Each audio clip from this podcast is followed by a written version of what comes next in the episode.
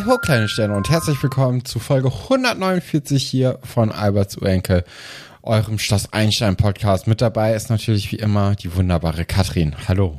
Kinder, wie die Zeit vergeht. Habe ich gerade wirklich gedacht und dachte ich, wow, ich bin wirklich, also ich bin alt geworden. ich dachte Weil kurz, wir jetzt bei äh, fast 150 Folgen sind. Ja, ich dachte kurz, ich, ich sag das ähm, so in der, in der Stimme oder in der Weiterentwicklung von Frau Gallwitz, aber die würde ja irgendwas mit Kinders sagen. Das habe ich ja, ja, gar nicht. Du wirst so, ach Kinders. Ach Kinders. Wie die Zeit vergeht. Wie die Zeit vergeht. Ja, schön, dass wir hier, hier sitzen. Ich habe ähm, ehrlich gesagt nicht damit gerechnet ich war schon kurz davor, den Entschuldigungspost zu machen, denn so langsam gehen, neigen sich die Semesterferien dem Ende zu und da war ja noch was. Und, ja, äh, man kennt's. Genau. Man schiebt ja immer gerne Sachen auf. Ja, ich ja eigentlich gar nicht so gerne, aber diesen Sommer habe ich gedacht, komm, ich mache das mal so wie alle. Und jetzt habe ich auch den Stress, den alle immer haben. Weiß noch nicht, ob sich das so ausgezahlt hat, aber ich habe noch ein ganz gutes Gefühl. Aber deswegen wird es vielleicht eine ein bisschen müdere Folge als sonst, denn ich habe heute mich den ganzen Tag durch wissenschaftliche Quellen gearbeitet. Und ja, mir schwirrt ein bisschen der Kopf. Das ist gar nicht, das hat gar nicht so viel Spaß gemacht, wie ich gedacht habe. Ja, das glaube ich. Ähm, mir geht's ja ähnlich. Ich muss jetzt auch noch kurz vor Semesterschluss Sachen abgeben, aber äh, wesentlich weniger.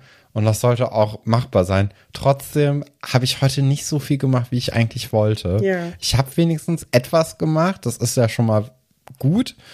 Aber nicht irgendwie genügend, damit man jetzt irgendwie ähm, guten Gewissens ja nicht ins Bett gehen kann, aber, äh, aber man so, kann immer, dass es irgendwie immer guten Gewissens ins Bett gehen, würde ich sagen. Ja, doch schon. Aber ähm, man kann sich ja jetzt eigentlich so zwei, drei Tage dran setzen und ja. dann, also ich könnte das bei meinem, äh, bei dem, was ich auf dem Tisch liegen habe, könnte ich mich jetzt eigentlich für zwei, drei Tage an den Tisch setzen und das gewissenhaft abarbeiten und dann hätte ich ab dann wirklich frei äh, weil ich schon ein bisschen Vorarbeit hinter mir habe. Das habe ich vor einem Monat gemacht. Ist natürlich jetzt auch wieder ein bisschen was her. Das heißt, man muss jetzt wieder mehr Zeit irgendwie aufwenden, um sich das anzulesen, was man schon herausgearbeitet hat. Aber ist alles äh, ein bisschen suboptimal, würde ich sagen. Ich glaube, suboptimal trifft unsere Situation ganz gut. Und äh, deswegen war das auch bei mir gar nicht so weit weg, dass man gesagt hätte, okay, Folge verschieben wir, aber wir haben heute noch Zeit gefunden, was noch ganz gut in den Plan passt. Du hast schon gesagt, bist du heute ein bisschen müde, weil du schon so viel gearbeitet hast. Das heißt, irgendwann konntest du sagen, okay, heute kriege ich nicht mehr hin. Und ich hatte die Folge schon gut vorbereitet. Und deswegen können wir jetzt hier äh, uns am späten Abend um 20 Uhr noch zusammensetzen, um diese Folge aufzunehmen. Ähm, das äh, ist, glaube ich, eine ganz gute Lösung für uns alle. Ich sag ganz ehrlich, wenn die Folge nicht eine der Lara Rose Folgen gewesen wäre, hätte ich es nicht gemacht. Aber ich wollte ah. unbedingt. Denn ich liebe. Warst du zu aufgeregt, um jetzt endlich diesen, die gute Lara kennenzulernen. Ich freue mich da schon seit Beginn des Podcasts drauf. Ich liebe das. Ich finde es ganz toll. Aber wahrscheinlich nicht wegen der heutigen Folge, sondern nee. eher das, was in Zukunft uns erwartet. Wegen den Tattoo-Folgen. wegen ja. den Tattoo-Folgen natürlich. Gerade ähm, wo diese ähm, angeblichen Bio-Tattoos wieder zurückgekommen sind. Mein ganzes Instagram ist voll von so, oh ja, das ist nur ein Bio-Tattoo, das geht direkt wieder weg. Ähm, und als gute Schloss Einstein-Guckerin weiß ich natürlich, das stimmt nicht, das ist, äh, das ist verkehrt. Da äh, müssen wir dann drüber sprechen, beziehungsweise nee, bei Schloss Einstein lassen sie das so als Fakt stehen, ne? Als ob das so wäre. Und in den Instagram-Videos sagen sie, das ist Quatsch. Es ist andersrum. Ich, was, was sind Bio-Tattoos? Muss man, also war ich, ich, du hast mich verloren. Ja, da sprechen die doch nachher drüber, aber ich will eigentlich nicht zu viel schon vorwegnehmen. Es sind an, also es gibt angeblich Tattoos, die werden nur in die ähm, oberste Hautschicht gestochen, ah. sodass sie mit der Zeit halt weggehen. Und natürlich stimmt das, wenn man sich tätowieren lässt, dann verändert sich die Tätowierung mit der Zeit. Ne? Man kennt das, dann man so feinere Linien hat, dann bluten die ein bisschen aus mit der Zeit. Das ist auch eigentlich recht normal. Und je nachdem, wie gut die gestochen sind, beziehungsweise wie das Motiv zusammengesetzt ist, fällt das dann mehr oder weniger auf. Aber dass man ein Tattoo nach Jahren von selber nicht mehr sieht, weil es von selbst weggeht, ist eigentlich Quatsch. Weil das kann man gar Ah, nicht okay. garantieren. Es kann sein, dass ein paar Stellen dann weg sind, aber das ist ja auch nicht das, was man will, ne? Dass du so ein Tattoo mit Löchern hast. Das ist ja auch irgendwie Nee, das sieht ja noch, schlimm, noch aus. schlimmer aus als vielleicht eine kleine Rose auf dem Oberarm. Who knows? Aber da müssen wir mal gucken, ob, äh, ob so etwas überhaupt im Schloss Eilstein Kosmos möglich ist, dass man Biotattoos sich stechen lässt, weil das sind ja auch alles Kinder unter 18.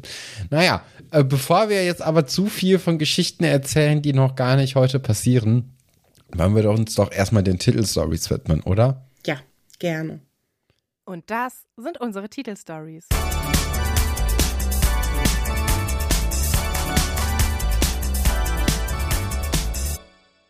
Unsere Titelstories lauten heute: Das große Kasperle-Theater beginnt. Dann Fanverein Lara Rose. Jetzt wird's rosig. Und zu guter Letzt, oh du lieber Augustin, alles ist hin.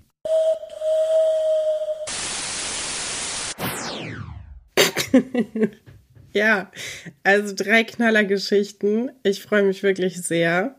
Und wir beginnen ja auch direkt mit einem Knaller und zwar der Fortsetzung des Anna, Philipp, Frau Reichenbach, Frau Delling Vierecks. Ähm, es sind ja eigentlich zwei Geschichten, die gleichzeitig erzählt werden, beziehungsweise eigentlich ja sogar drei. Ne? Also wir haben einmal Ja. den Mutter-Tochter-Konflikt, dann die Philipp-Anna-Sache, die sich ja jetzt auch schon seit Auch Konflikt? auch schon länger zieht und dann Frau Reich, äh, Frau Delling. Ähm, Auch Konflikt. Also Anna hat, hat's mit Konflikten. unsere geliebste, liebste Salatmischung, Frau Delling, die, ähm, ja, die irgendwie in den letzten Folgen noch mehr abgedreht ist als vorher auch schon, ne, muss man ganz ehrlich sagen. Und ja, in dieser Folge soll es eigentlich ein bisschen um Konfliktlösung gehen. Also eigentlich was Schönes. Aber was die ProtagonistInnen daraus machen, ist so ein bisschen, naja, ne? Es funktioniert nicht so ganz. Und es beginnt erstmal damit, Anna ist halt immer noch eingeschnappt, ne? Die will eigentlich keine Unterstützung von Philipp bekommen, die er ihr ja netterweise jetzt angeboten hat, aber sie ist eigentlich eine recht schlechte Verliererin und möchte nun wirklich von ihren Konkurrenten also eigentlich gar keine Hilfe haben. Und ähm, ja, sie wirft dann Philipp auch aus ihrem Zimmer, wo er dann in der letzten Folge als Cliffhanger reingekommen ist. Und ja, an Philipps Stelle hätte ich da jetzt, glaube ich, auch keinen Bock mehr, mich, äh, mich zu engagieren. Aber es ist natürlich auch gleichzeitig so ein bisschen der Job, für den er sich da aufgestellt hat. Ich frage mich gerade, was eigentlich gewesen wäre, wenn Anna gewonnen hätte. Die hätte sich ja nicht selber verteidigen können. Dann hätte Philipp wahrscheinlich wäre als ihre Vertretung ihr auch geholfen. Dann gäbe es die Geschichte gar nicht. Ach so, meinst du? Nee, aber es ist natürlich auch interessant, dass äh, Jennifer Christine, also Claudia Reichenbach, ähm, sich auch erstmal so vorstellen möchte und auch so fragt, oh, wer ist das denn? Ähm, dieser adrette junge Herr. Äh, und dann reichen sie sich ja auch die Hände und Anna gefällt das, glaube ich, auch gar nicht. Mhm. Und sie schmeißt dann ja auch Philipp raus und sagt, hier, ich habe nur ein Wort für dich. Und dann ähm, ist es aber hau ab. Ja. Philipp als alter Mathematikerfuchs weiß, es, das sind zwei Wörter, ähm, sagt das dann natürlich auch und dann wirft Anna einen Schuh nach Philipp. Und das, also ich finde es auch bezeichnend, dass Anna das in Anwesenheit von ihrer Mutter macht. Das stimmt. Das stimmt. weil das würden wir uns, glaube ich, auch so nicht unbedingt trauen. Hast du schon mal einen Schuh nach jemandem geworfen? Sei ehrlich. Oh, bestimmt, aber nicht aus, äh, also mehr aus Spaß. Ja. Weil man So eine als Junge Umkleidenkabine. bewirft man Story. sich oft mit Dingen aus Spaß, warum auch immer. Aber ähm, das hier war ja eher so eine Wuttat. Mhm. Und so aus so einer Wuttat habe ich nie irgendwie Sachen nach jemandem geworfen. Ich habe noch nie einen Schuh nach jemandem geworfen. Aber ja, naja. Ähm, Und vor allem halt nicht in Anwesenheit von einem Erwachsenen. Nee. Also dann, das Ah, ist, aber weil dann wird man halt auch gerügt und das zu Recht. Und äh, Frau Reichenbach scheint das jetzt hier aber überhaupt nicht zu machen. Die sieht das anscheinend mit ihrem pädagogischen Auftrag, ähm, das merken wir uns mal für später noch, den pädagogischen Auftrag, ähm, die sieht das da auch nicht so dolle enge. Äh, vielleicht ist da auch ein Teil des Problems ja, begraben. ich glaube, da liegt ein großer Knackpunkt. Das, Jennifer Christine ist, glaube ich, ein sehr pragmatischer Mensch, der also auch nicht so gerne sich selber in irgendwelche unangenehmen Situationen bringt. Und für sie stand ja eigentlich letztes Mal schon fest, so hey, du verlässt einfach die Schule, weil warum solltest du noch hier bleiben? Es wird gerade ungemütlich, dann lassen wir das doch. Ja. Und äh, ja, das äh, ist auch so ein bisschen das, was sich durch diese Folge zieht, ne? dass sie das gerne haben möchte und da eigentlich auch nicht großartig auf Anna eingehen möchte. Ähm, ich finde diese, dass Philipp nochmal sagt, das sind zwei Wörter, finde ich sehr lustig und eine sehr realistische Antwort. Also selbst wenn es nicht Philipp gewesen wäre. So einer Thekla hatte ich das zum Beispiel auch zugetraut. Die ist ja in den mhm. letzten Folgen auch recht keck geworden. recht frech. Die hat auch ein bisschen Zeit bekommen, ne, ich sich zu entfalten. Das. Also bisher, die neue Staffel ist natürlich vor allem von Anna Reichenbach eben geprägt. Ja. Und vielleicht noch ein bisschen Max und Hendrik, aber alle anderen, Carlo, Thekla, wir sind diese Person. Ne, also Thekla versucht ja jetzt so ein bisschen den Fuß irgendwie in die Staffel zu kriegen. Aber da ist bisher auch noch nicht mehr gekommen, außer äh, Anna reißt sich mal am Riemen. Ja, dann sind wir jetzt im Lehrerzimmer. Und die Lehrerzimmer-Szene ähm, die ist ganz schön bezeichnend, finde ich, weil man merkt so richtig, dass Frau äh, Delling mit ihrer Meinung und ihrer Wut auf Anna ganz schön alleine dasteht. Und ich bin, glaube ich, zum ersten Mal in jetzt 150 Folgen fast sehr stolz auf das Kollegium, denn ja. zum ersten Mal gibt es hier keine Kämpfe, äh, junge Lehrer gegen alte Lehrer, Männer gegen Frauen, irgendwie alte Schule, neue Schule, sondern alle sind der Meinung, bei Frau, Frau Delling hackt's ein bisschen. Und natürlich sind sie auf der Seite von Anna, denn die ist das Kind. Und es ist ja. Frau Dellings Job, darüber zu stehen und ähm, Anna die Hand zu reichen und sich für Versöhnung und für ähm, ja, Beilegung des Streits auszusprechen. Aber Frau Delling sieht das ja gar nicht ein, ne? Nee, überhaupt nicht. Und ähm, die, sie sprechen ja jetzt auch etwas an, das wir auch in der letzten Folge schon gesagt haben. Und zwar, dass halt Frau Delling daran schuld ist, wie dieser Konflikt eigentlich ausgegangen ist, weil äh, Frau Delling möchte eben eine Strafe für Anna herauskriegen äh, und zwar Schulverweis. eigentlich den Schulverweis. Ja. Und Frau Galwitz sagt, naja, aber Strafen lösen halt eben keine Konflikte. Das geht halt nicht. Und äh, Delling sagt dann eben, naja, aber wie hätten Sie denn in so einer Situation reagiert? Das würden Sie ja. sich doch auch nicht gefallen lassen. Und Frau Galwitz sagt, naja, bei mir passiert sowas nicht. Also das ist halt ist halt ihre Schuld, ne? wenn sie das eskalieren lassen und auch es, äh, zur Eskalation wesentlich beitragen, ähm, dann ist das halt auch so ein bisschen ihr Pech. Ne? Und äh, das finde ich auch ganz gut und ich war auch echt, wie du ja schon gesagt hast, ein bisschen überrascht, ähm, auch von den AutorInnen, dass sie das so geschrieben haben, weil damit habe ich echt gar nicht nee, gerechnet. Ich auch nicht. Ich hätte gedacht, es gibt wieder irgendwie eine Allianz oder so, oder die Lehrer stehen zwar hinter Frau Delling, aber können auch Annas Seite verstehen, aber nee, hier wird sich deutlich für Annas Position ausgesprochen.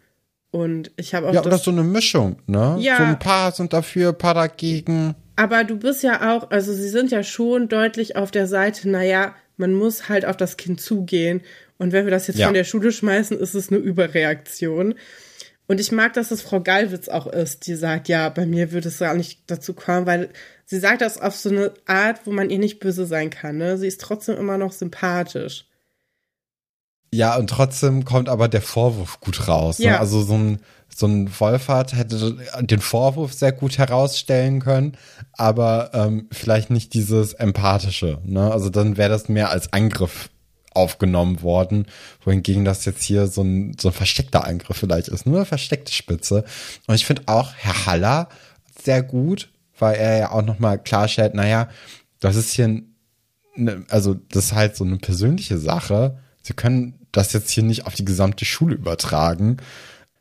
Ja, finde ich, finde ich auch irgendwie, Herr Haller ist ein guter Impuls im Kollegium, ja. weil er mehr Meinung vertritt als Herr Fabian und gleichzeitig aber auch ein bisschen moderater ist als Frau Geiwitz und Herr Dr. Wolfert. Ja, vor allem in diesen Anfangsfolgen mag ich sehr Haller eigentlich, äh, Herr Haller, eigentlich sehr gerne.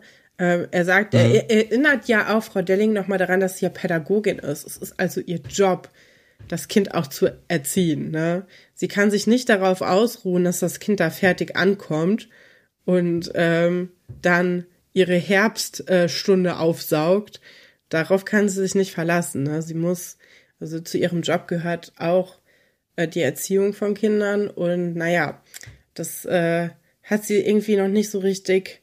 Ich glaube, Frau Delling ist so jemand, die hat sich vorgestellt, naja, sie arbeitet da auf dem Internat und da gibt's dann halt zehn verschiedene Erzieherinnen und äh, sie muss dann gar nichts mehr machen und das sind alles nur so ganz liebe Kinder und sie ist, glaube ich, ein bisschen schockiert davon. Mhm. Ja, wie die, wie die Kinder hier sind. Genau. Ja, und dann kommt halt noch mal dieses Ding mit dem Geld raus, ne, was ähm, ja. Ragnar ja auch schon in der letzten Folge so angedeutet hat, dass es ihr da auch vor allem rumgeht. Und ähm, weil Guppy möchte unbedingt ein Gespräch eben forcieren, dass man eben dieses Problem verbal aus der Welt schafft und dass man diesen Streit beiseite legt. Aber Frau ähm, Delling hat da eine sehr vorgefertigte Meinung, die man weiß gar nicht so richtig, woher die kommen. Vielleicht auch so aus einem Stück weit Realismus, aus einem Stück weit aber auch Befürchtung, ähm, weil sie sagt nämlich, naja, ich weiß auch, wie das läuft. Äh, Im Endeffekt will sie ihr Checkheft ziehen, das Internat wie die Tasche aufmachen und alle gucken weg. Und äh, sie ist dann quasi so allein auf weiter Flur. Ein krasser Vorwurf, oder? Also, dass auch dein, ja. das ist ein bisschen wie mit dem Schuh eben. Also sie wirft ja Herr, Herr Dr. Stolberg im Grunde Korruption vor, ohne sich dafür mhm. zu schämen. Also ich kann schon verstehen, dass einem das sauer aufstößt, wenn man da so ein reiches Kind hat, was sich anscheinend nie Gedanken über irgendwas machen muss. Und vielleicht ist Frau Delling auch irgendwie ärmer aufgewachsen oder auf jeden Fall normaler als äh, Anna. Aber äh, ja, wie wir in der letzten Folge schon gesagt haben, dann darfst du nicht auf einem Internat arbeiten, wenn die das irgendwie ja, wenn dir das sauer aufstößt und es hat einfach nichts verloren an diesem Punkt. Du gibst ja. diese, diese Meinung musst du vom Klassenzimmer abgeben, weil sonst kommst du nicht klar. Du musst die Kinder alle gleich behandeln, egal ob du das, deren Lebensstil sympathisch findest oder nicht. Und, äh, Genau, also, man kann eigentlich jetzt schon sehen, okay, diese Zusammenarbeit, äh, Ragnar Delling und Schloss Einstein, die kann eigentlich, wenn man das so ein bisschen ernster betrachtet, kann die eigentlich nicht viel länger laufen. Ne? Nee. Also das wird ein, ein Ende in Sicht haben, weil ähm, ja, also Frau Delling erlaubt sich auch einfach hier zu viel im Kollegium. Und äh, gerade mit Herrn Dr. Stolberg ist es ja immer ganz, ganz kurz davor, dass die sich da auch komplett übernimmt und alles kaputt macht. Ja, also ich finde das mit diesem Korruptionsvorwurf finde ich schon recht heftig. Ja. Das ist schon. Ja, auch wenn, äh, auch wenn uns ganz, ganz viele Serien, äh, gerade aus dem amerikanischen Raum und ja auch, es gab doch auch mit den, mit den ganzen äh, Hollywood-SchauspielerInnen ja, und deren Kinder. Natürlich. Ja, ja. Das gibt's in echt. Genau, und ich würde also, jetzt auch nicht sagen, dass ich, äh, dass ich reiche Leute super sympathisch finde, ne? Nee. Also, da, nicht nee, falsch nee, versteht, aber man darf es halt nicht vermixen, ne? Nee, vor allem, wenn es jetzt hier auch um was ganz anderes geht, ne? Also, das ist halt, da kommen jetzt ein paar andere Sachen. Vor allem auch, wenn es noch nicht passiert ist. Also, man kann ja auch irgendwie, Vielleicht ist ja Schloss Einstein anders. Vielleicht ist Guppy ja so integer und sagt, naja, also mit Korruption kommen sie hier nicht voran. Ähm, da werden wir jetzt Anna eher von der Schule werfen. Ja. Ne? Das ist ja auch noch eine Möglichkeit. Ja, also zum jetzigen Zeitpunkt äh, reitet sich äh, Frau Ragnar Delling eigentlich immer mehr in Ungnade. Ja, und ich verstehe auch, dass Herr Dr. Stolberg dann das Gespräch einfach abbricht. Ja. Weil er genau das macht, was Frau Delling hätte machen sollen. Wenn jemand übertreibt, einfach sagen, nee, das reicht jetzt. Aber er ist ja sichtlich ähm, geladen und auch sauer und diese Energie nimmt er dann auch mit in das Zimmer von Anna und Thekla. Anna sitzt auf ihrem Bett und hat ein Taschentuch, was sie also in alle Einzelteile zerrupft. Ich glaube auch nach der typischen Vier-Lagen-Technik. Also sie äh, pflückt auch die unterschiedlichen Lagen auseinander mhm. und äh, versucht es so klein wie möglich hinzubekommen. Und äh, ja, motzt rum, wie in den letzten Folgen halt auch schon. Und Thekla sitzt auf dem Bett und gibt so kluge Ratschläge. Und ähm, ja, dann kommt Herr Dr. Stolberg rein und ist wirklich, also ich glaube, so wütend habe ich ihn das letzte Mal bei der Schulsprecherwahl selbst und davor sehr lange nicht gesehen. Ich glaube, als, als Pascal ähm, gegangen ist. Ja. Vielleicht. Oder gekommen, man weiß es nicht. Ja. Also das ist ja mit Pascal das letzte Mal. Ja. Ja, aber man sieht ihn wirklich sehr selten so. Und ich äh, kann man sich aber auch so ähm, so vorstellen, ne? So als stell mal vor, du bist Direktor, willst eigentlich echt so wenig Streitigkeiten wie möglich lösen. Und dann hast du halt zwei Leute, die so stur sind und beide auf die Entschuldigung des anderen warten. Und das ist auch noch eine Schülerin und eine Lehrerin. Und du denkst dir, naja, das eine ist halt immer noch ein Kind, aber vielleicht, also die Erwachsene ist halt schon mehr im Unrecht, aber vielleicht kann man ja das Kind dazu bewegen und dann ist es egal. Aber dann ist die Schülerin auch so stur und dann kommst du bei beiden irgendwie nicht voran.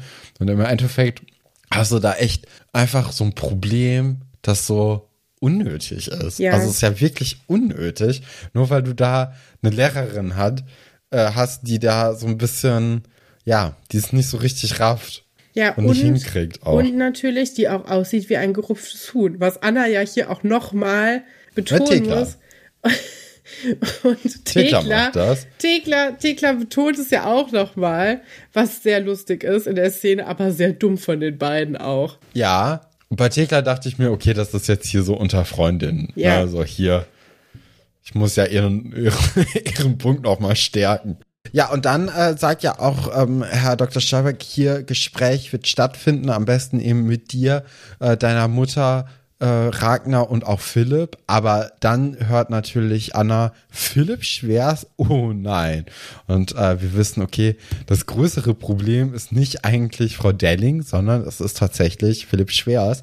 Und ich hatte da schon so ein bisschen das Gefühl, dass sich ja auch schon in der letzten Folge so angebahnt hat, das Problem mit Frau Delling ist eigentlich egal für Anna. Ja. Die will halt nichts mit Philipp zu tun haben. Von daher hätte ich schon fast damit gerechnet, dass Anna sagt, okay, ich entschuldige mich, wenn Philipp halt nicht kommt. Ach so. Aber das wird natürlich unserer Geschichte jetzt in keinster Weise irgendwie weiterhelfen. Und deswegen passiert das nicht. Ich dachte ja, dass Anna und Philipp schon diese Love-Vibes haben und dass mm. das irgendwie früher kommt, weil wir ja in der letzten Folge auch schon das Gefühl hatten, da ist so ein bisschen Musik und so ein, ja. die, so ein Theme wird angelegt für die beiden, das Love-Theme. Äh, eigentlich sehr schade, dass sie dafür kein Remix von einem Sesamstraßenlied gemacht haben. das äh, hätte ich süß gefunden, weil ich glaube, das äh, wäre vielleicht rechtlich sogar gegangen, weil die ja äh, auf jeden Fall beide ähm, von der gleichen Dingens ähm, produziert wurden. Aber das sehen wir leider nicht. Genau, stattdessen ein bisschen Sassy Thekla. Herr Dr. Stolberg ist so ein bisschen entsetzt, glaube ich. Und ja, es wird darauf hinauslaufen, dass es halt dieses Gespräch gibt, was Herr Dr. Stolberg die ganze Zeit schon wollte. Also Anna, äh, Annas Mutter, Philipp, Herr Dr. Stolberg, Frau Delling. Ich weiß gar nicht, war da schon die Szene, wo Frau Delling sich beschwert, dass Anna einen Anwalt bekommt und sie nicht? Ähm, nee, das kommt gleich. Okay. Äh, jetzt äh, parallel zur ähm, Anna-Story wird erstmal ähm, auch Philipp eingeweiht und dass es ihm ein Gespräch geben wird und das macht äh, ihm Frau Galwitz und Philipp schreibt sich aber auch da dagegen und sagt, ähm, also er ist auch richtig pisst eigentlich und sagt hier, nee, ich, ich warum? Die wirft mich jetzt andauernd raus. Ja. Und ich gebe ihr andauernd meine Hand und sie sagt immer, nein, will ich nicht. Und Frau Galvis sagt dann, naja, aber das ist halt eben jetzt dein Job, du bist Schulsprecher, musst du machen, Pech gehabt, hättest du halt nicht Schulsprecher werden dürfen, dir fällt bestimmt irgendetwas ein. Und dann, bevor wir dann eben zu der Szene, die du eben angesprochen hast, gehen, gehen wir erstmal in die Schülerbar, wo Philipp dann mhm. sehr mies gelaunt rumsitzt und äh, Josephine, Sebastian und Franz ihm erstmal Getränke anbieten und Philipp aber immer aussteckt und sagt, nee, ich habe jetzt auch schlechte Laune. Ähm, er schmollt da so richtig und dann äh, erklärt er eben so auf Nachfrage den Sachverhalt und äh, zum Glück ist Sebastian da, weil der hat natürlich schon in seinem Leben das ein oder andere Theaterstück erlebt so ist es. und weiß nämlich, wie man so Sachen dann regeln kann. Ja, so, wir sind, wir haben da ja schon oft drüber gesprochen, wir kriegen oft diese Anspielung von Sebastian nicht so richtig raus, weil wir sind keine Theaterkinder. Was wir aber sind, sind ja Hörspielkinder. Und ich weiß nicht, ob du auch direkt Sams in Gefahr geschrien hast, aber ich dachte sofort an Turnvater Jan und das Sams. Weil die Lösung, die Philipp dafür hat, dass keiner miteinander sprechen will, ist ja, dass man, äh, die Lösung, die Sebastian hat, ist ja, dass man über eine dritte Quelle spricht, ne? Also ich rede jetzt nicht mit dir, Ja. sondern ich sage, hey, Urenkel-Fans, sagt Stefan. Turnvater Jan. Ja, Genau, sagt, Sagt im Taschenbier. Genau. Und das ist, es gibt es auf jeden Fall äh, bei Sams in Gefahr. Ich bin mir aber sicher, dass es das auch noch bei einem klassischen Theaterstück gibt, das ich aber nicht kenne. Ich weiß nicht, ob du, hast du denn an das Sams wenigstens gedacht? An das Sams habe ich tatsächlich nicht gedacht. Ich habe aber an die wilden Hühner und die Liebe gedacht, weil da doch das äh, Theaterstück aufgeführt wird. Ja, der Sommernachtstraum. weil, also In dem Film. Genau, in dem Film. Und dann äh, sprechen die ja durch so eine Wand. Ja. Das ist jetzt auch nicht, also das hat damit, glaube ich, gar nichts zu tun, aber mir kam halt dieses, ähm, äh, hier, ich bin in eurem Bund der Dritte oder lass mich in eurem Bund der Dritte sein. Das kam mir halt super bekannt vor. Und da dachte ich direkt so, okay, das ist bestimmt Shakespeare. Vielleicht ist ja ein Sommernachtstraum oder so. Ich weiß nicht. Ja, obwohl äh, das, glaube ich, von Schiller ist. Ich glaube, die Bürgschaft von Schiller mit dem Ich bin in eurem Bund der Dritte. Soll ich mal nachgucken? Ja, Friedrich Schiller, du hast recht, ähm, ist in der Bürgschaft. Katrin, du bist ja, als ob du Deutsch studiert hättest. Zack, boom. ja, ähm, Bonjour. Sams in Gefahr übrigens ein ganz merkwürdiges Sams-Buch, weil du beim Sams, also wenn du den, das erste Sams-Buch liest, dann ist es halt für kleine Kinder, ne? Wenn du gerne Ja. Wortspiele magst. Und ich, die Augsburger Puppenkiste-Version davon ist süß oder auch das Hörspiel davon ist sehr süß, ne? Und dann, zack, Sams in Gefahr, bam, das Sams wird entführt und du bist so, okay, das ist irgendwie ein Thriller für Zehnjährige. Ich fand's immer richtig gruselig. Okay. Aber ich hatte das jetzt gar nicht so gruselig in Erinnerung. da, doch, weil das Sams wird immer kleiner und irgendwann ist es ganz weg, wenn alles schief geht und dann wird Uh. es sterben und es ist entführt und es kann nicht mit Martin Taschenbier reden, weil Herr Daume es verwünscht hat. Ja. Es ist wirklich, naja, aber es, es schließt irgendwie nicht so richtig mit den anderen Sams-Büchern an, weil du hast, es wird nicht so, dass du stringent mit den Büchern erwachsener wirst, wie bei Harry Potter oder so, sondern das fällt einfach komplett raus, meiner Meinung nach. Du hast so ein bisschen. ja, okay, dafür kenne ich die Bücher nicht so gut. Ja. Aber macht Sinn. Das ergibt schon Sinn, ja. Ja, auf jeden Fall beim Sams wird mit Turnvater Jan in der Turnhalle gesprochen und ähm, etwas Ähnliches wird jetzt hier auch versucht. Genau, also ähm, Sebastian macht das jetzt einfach nur mal so an so einem klassischen Beispiel. Klar, hier red einfach zu mir und dann weiß man schon relativ schnell, was der andere hört und meint.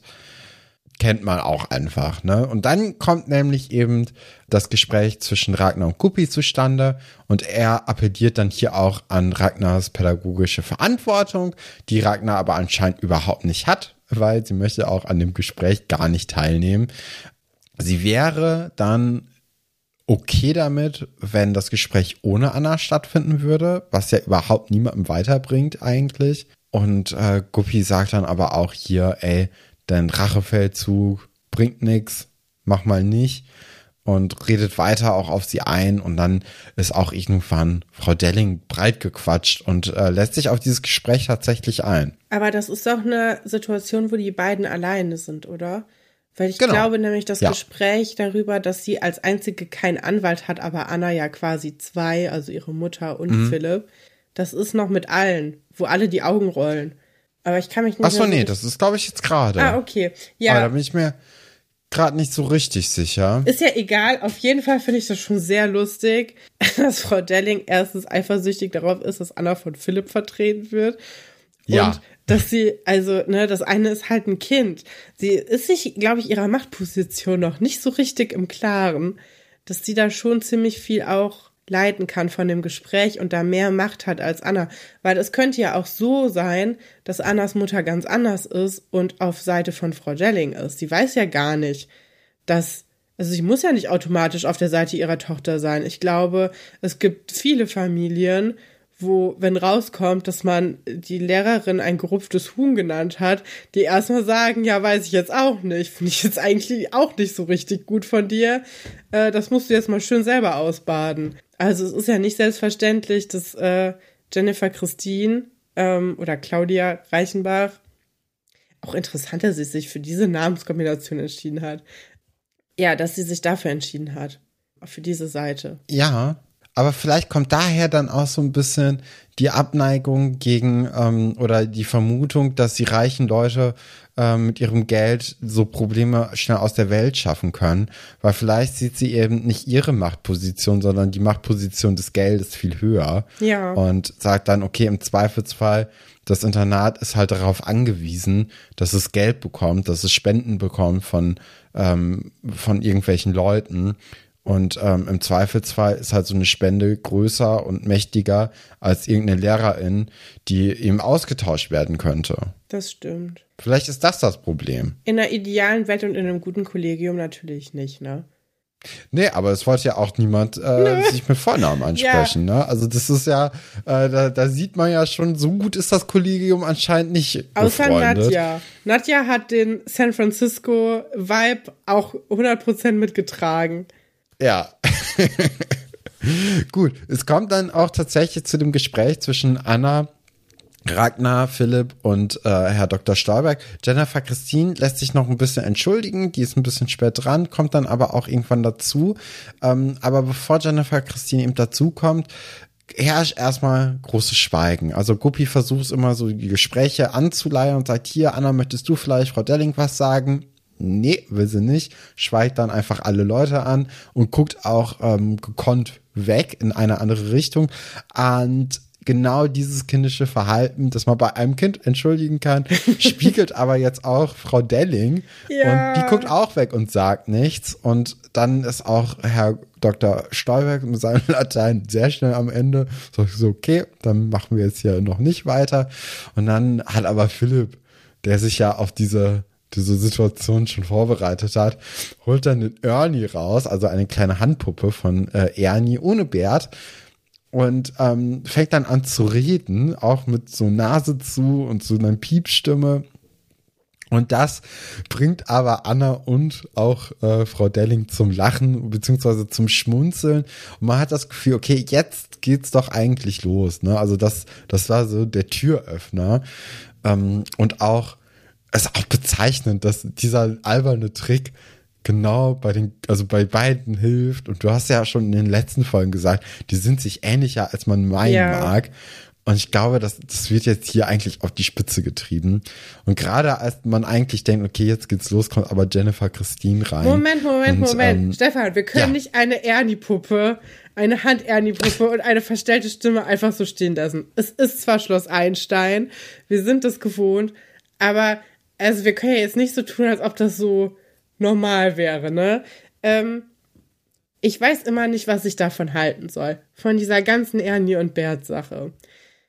Ich hatte heute zum ersten Mal das Gefühl, in dieser Situation ist es ganz nett. Irgendwie. Mhm. Es hilft ja schon weiter. Es ist genau der alberne Moment, der hier gebraucht wird. Es ist trotzdem ganz unangenehm irgendwie. Ja, ich weiß nicht. Ich finde, es ist nicht so unangenehm wie die Szene, wo Anna und Philipp mit Handpuppen reden. Ja. Ähm, das ist was anderes nochmal. Äh, ja, ja, ich, ich finde, du hast es gerade eigentlich ganz gut gemacht. Das ist der alberne Moment, den es hier braucht, damit alle mal kurz irgendwie ihren, äh, ihren Groll vergessen ja. lassen. Ja, aber für mehr halt auch nicht. Und man musste immer, ich ja, man müsste es halt jetzt auch nicht weiterführen, oder? Was hat ein Schloss Einstein auch immer mit Puppen? Die haben ja dauernd ist irgendwie ein Kasperle da für Verkehrserziehung. Jetzt haben wir Stimmt. hier das. Dann hatten wir in der letzten, hatten wir einen Zauberer. Die haben irgendwie ein Faible für so komische, äh, komische Sachen. Aber ähm, ja, also ich finde, es ist jetzt noch im Rahmen. Ich kann allerdings auch gut verstehen, dass wenn, wenn Anna ihren Groll zu Philipp überall diese Handpuppe vergessen hat, dass es so deren Flirtmotiv wird. Also ich kann das mhm. irgendwie schon nachvollziehen, aber es ist irgendwie, es gibt mir jedes Mal äh, schlechtes Gefühl. Immer. X. X. Ja. ja, es gibt mir sehr viele X. Ja, verstehe ich. Ja. Nee, aber Jennifer Christine kommt ja rein und sagt, okay, ey, das Problem hat sich gerade gelöst von alleine, weil sie wird einfach die Schule verlassen. Tada. Und davon sind natürlich jetzt alle schockiert, ne? Ja. Weil gerade hatte man ja auch alle an den Tisch bekommen, um darüber zu reden. Und dann will niemand mehr darüber reden, weil einfach die Mutter gesagt hat, ja, andere Schule. Ja. Easy. Ist das eigentlich jetzt eine beige Flag? Leute müssen mir das Internet noch mal so ein bisschen erklären. Red Flags habe ich verstanden, Green Flags habe ich auch verstanden. Ist das mit dem Ernie jetzt eine beige Flag? Oder ist beige, wenn es langweilig ist? Also ich habe beige Flags so verstanden, dass die corny sind, aber so okay. Aber corny ist doch eigentlich genau das Wort, was. Ich bin wirklich tausend Jahre alt geworden letzte Woche. Aber corny ist doch das Wort, was doch das mit dem Ernie perfekt erklärt, oder? Ja. Ja, beige Flag. Erklärt uns doch mal in den Kommentaren das Internet bitte. Äh, wir haben ein bisschen Nachhilfe nötig, glaube ich. Ja, was wir nicht nötig haben, ist Hilfe bei der nächsten Geschichte. Oder wolltest du noch was zu dieser Geschichte erzählen? Nee. Ähm, Hilfe bei der nächsten Geschichte, mein Favoriten. Es geht um Fankultur und um Lara Rose und um Tattoos und alberne Sachen. Ich bin voll dabei. Obwohl wir ja schon wie in der letzten Folge angekündigt haben, nie so richtig Fans von irgendwas waren. Ja. Ne? Also wir gucken jetzt hier quasi bei einem Phänomen zu, das wir eher aus zweiter Hand ähm, kennen, würde ich jetzt mal sagen. Ja, also so richtig Fantum haben wir eigentlich nie erlebt. Ne? Also ich meine, Schloss Einstein haben wir oft geguckt. Ja. Ich würde auch sagen, dass wir Fans davon sind, aber wir waren ja jetzt nie so Fans, dass wir gesagt haben, okay, ich brauche alle Sachen, die dazu irgendwie mal rausgekommen sind, sondern man hat es geguckt, fand es gut, damit hat es sich. Ne? Ja. Also mehr war da ja eigentlich gar nicht. Ähm, ich hatte dann noch mal so überlegt, ob ich noch andere Fan-Momente irgendwie hatte in meinem Leben. Und ich weiß, dass 2007 wurde ja Deutschland äh, Handball-Weltmeister. Ja, daran habe ich eben auch gedacht bei dir. Ja. Und da war ich auch dann, also weil ich einfach Handball gespielt habe, weil ich auch natürlich da irgendwie äh, total, das war, die WM war ja auch in Deutschland, ähm, da war ich irgendwie so ein bisschen mitgerissen und ähm, fand auch ein paar Spieler da sehr cool und ich hatte dann auch ein Poster, wo ich glaube drei Spieler drauf waren, die ich auch alle toll fand oder die meisten zumindest. Also ich glaube, da war Johannes Bitter drauf Ja. und Dominik Klein und die beiden fand ich sehr, sehr cool. Und vielleicht ist das das, was am ehesten ans Fantum irgendwie so richtig herangekommen ist, weil ich dann auch beim Handballtraining versucht habe, so zu spielen wie Johannes Bitter, bis mir mein Trainer gesagt hat, ja, das hast du ja dir schön abgeguckt. Problem ist aber, Stefan, du bist keine zwei Meter groß, du bist gerade 1,50, nicht mal. Das funktioniert nicht mit deiner Körpergröße. Oh. Kannst du vielleicht noch mal irgendwie in zehn Jahren versuchen. Ähm, das war dann ein bisschen niederschmetternd, aber nun gut. Äh, aber ich war auch nicht mal so großer Fan, dass ich das Finale geguckt habe, weil als das Finale kam, bin ich einfach in der Halbzeit rausgegangen und habe Fußball gespielt. Also Okay. ist ja auch schon bezeichnend, ne? wenn man sagt, das könnte vielleicht mein Fan-Moment sein und dann ist man im Finale nicht mehr dabei. Oder es ist Spannung, Spannung. Äh, um, umgehen. Ich ne? meine, wir haben uns ja auch, du hast ja auch die DVD von dem, ähm, von der äh, ja, Projekt Gold, Doku. Ne? die Dokumentation. Und die musste die ich- beste Sportdokumentation, die es gibt. Die musste ich mir auch mit dem Kino angucken. Also es ist nicht so, dass du das dann gar nicht gesehen hättest, ne? Wobei ich sagen Ja, muss, dass nee, ich die nee. sehr sympathisch fand und ich kann mit Sport und Fußball und Handball und so eigentlich gar nichts anfangen. Ich würde mir sowas eigentlich nicht angucken, aber die waren alle sehr sympathisch. Ähm, ja, wir hatten ja, Ja, auch weil man halt auch so gerade im, also gerade 2007 war ja dann auch ähm, ein Jahr nach der Fu äh, Fußball-WM in Deutschland und ähm, dem Sommermärchen. Ne? Ja. Da gab's ja auch die Dokumentation. Und dann kam halt Projekt Gold raus und da hatte man irgendwie das Gefühl, das sind alles normale Menschen halt. Ja. So, die halt gerade aber Spitzensport machen. Und die sind halt alle sehr sympathisch. Vielleicht war das so ein bisschen das Ding. vielleicht so ein bisschen wie jetzt die äh, Basketball-WM, ne? Ja. Ja, wir hatten ja eigentlich auch früher, also noch viel weiter davor, hatten wir auch ein Hobby, an das ich gerade denken musste, und zwar einfach random Vereine anschreiben, um Autogrammkarten zu bekommen. Ja, das stimmt. Da habe ich auch letztens noch mal dran gedacht. Das fand ich, war ein tolles Hobby als Kind. Ähm, da haben wir dann immer die äh, Adressen rausgesucht, wo man hinschreiben musste. Da stand dann immer, bitte dem senden Sie, Panini-Heft. ja, senden Sie einen Rückumschlag, frankierten Rückumschlag mit, ähm, damit wir Ihnen die zuschicken können, die Autogramme. Und wir waren so, naja, wir sind ja Kinder. Wenn wir da mit einer Kinderhandschrift hinschreiben, wissen die, wir haben kein Geld. Das haben wir einfach immer nie gemacht. Es hat immer gut funktioniert. Und wir hatten teilweise auch von verfeindeten Vereinen äh, einfach Autogrammkarten. Also ich habe eben noch mal geguckt in deiner Schublade, wo die alle drin Ja. sind. Und es ist auf jeden Fall, es ist voll keinem System. Also ich weiß nicht, da war, glaube ich, der Wunsch danach, Doch. Fan von irgendwas zu sein, größer als das Fantum an sich. Doch, doch, also es folgte schon im System, aber das hat jetzt nicht irgendwie, also es war halt einfach erfolgreiche Vereine. Das war das System. Also ähm, ich kann mich noch dran erinnern, dass wir Bayern München gefragt haben und auch Post bekommen haben. Ja. Wir haben Werder Bremen gefragt und Post bekommen. Ja. Und wir haben Schalke 04 gefragt und Post bekommen. Und den ersten Und FC waren- Köln In Köln auch. und ja, Köln und noch den, ähm, den Ortsverein hier, den haben wir auch noch gefragt. Und ich habe ja Nee, natürlich. den Ortsverein haben wir nicht gefragt, da sind wir, da bin ich mal mit Papa zur Autogrammstunde gegangen, Ah, okay. vor der, vor, äh, oder zur Saisoneröffnung, wo alle Spieler waren und man sich dann von den Spielern quasi Autogramme Ah. nehmen konnte. Ja, Köln war dann vielleicht einfach, weil das so ein anderer großer Verein in NRW war ja. und ähm, äh, auch Lukas Podolski, glaube ich, hatte, wobei wir da auch Bayern-Autogramme haben. Also wahrscheinlich war das so gerade irgendwie auf der Kippe von dem Wechsel. Ja, doch, doch. Also da, da haben wir einfach dem Erfolg nach. Du Erfolg nachgedinges. Ich erzähle auch immer wieder gerne die Geschichte, wie ich einem Ex-Nationalspieler mit dem Einrad hinterhergefahren bin, damit er mir was unterschreibt. Ja, sehr nett, weil das war nämlich dann der, ähm, der, der WM-Ball von 2006, Ja. den du äh, für mich hast unterschrieben lassen. Ja. Ja. das war dann ganz cool. Ja. Ähm, ja, also abgesehen Aber hast davon. du denn Fantum noch so irgendwie, wo ich dann vielleicht gar nicht mitgemacht habe oder nicht miterlebt habe so richtig? Ja, also ich war nie so Poster-Fan von irgendwas. Oder Musikfan oder so klassisches Fantum. Was ich sehr gerne mochte und wen ich immer sehr toll fand, war Cat Von D.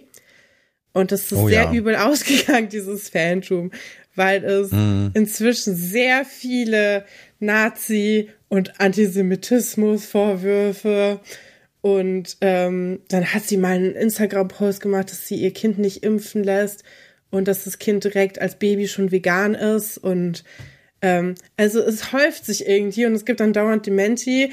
Aber, ne, also keine Ahnung, wenn du zum fünften Mal dementieren musst, dass du irgendwie äh, Nationalsozialismus cool findest, ist das irgendwie ein bisschen scheiße, weswegen ich da überhaupt nicht mehr hinterstehen kann. Aber bevor ich das wusste, ähm, und das war so um, die, um 2007 rum, wo das alles so rausgekommen ist. Bevor ich das wusste, war ich ein sehr großer Fan, weil ich das toll fand. Ich habe sehr gerne LA und Miami Inc. geguckt Ja. ähm, und fand das einfach total cool und kreativ.